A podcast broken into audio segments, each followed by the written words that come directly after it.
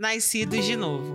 Em João 3, do 3 ao 7, está escrito: Em resposta, Jesus declarou: Digo-lhe a verdade. Ninguém pode ver o reino de Deus se não nascer de novo. Perguntou Nicodemos: Como alguém pode nascer sendo velho?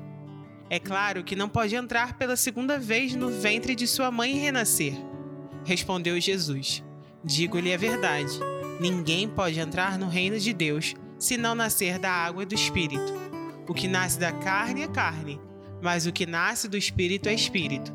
Não se surpreenda pelo fato de eu ter dito: é necessário que vocês nasçam de novo. Assim como Jesus disse a Nicodemos, ele fala a todos nós, pois só através do novo nascimento entraremos no reino de Deus. Em João 1,13 diz: Os quais não nasceram do sangue, nem da vontade da carne, nem da vontade do homem, mas de Deus. Nesse versículo, podemos ver que Deus é quem realiza o novo nascimento. Ele enviou seu Filho amado para morrer por nós. E só dessa forma, nós, que éramos nascidos escravos do pecado, agora podemos ter vida em abundância. Leia a segunda parte de João 10, 10.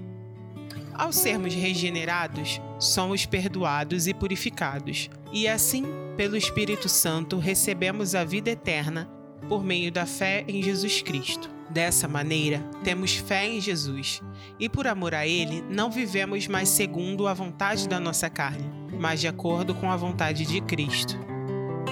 Com isso, agora passamos a lutar constantemente contra o pecado, e mesmo sendo novas criaturas, ainda estamos no processo de santificação.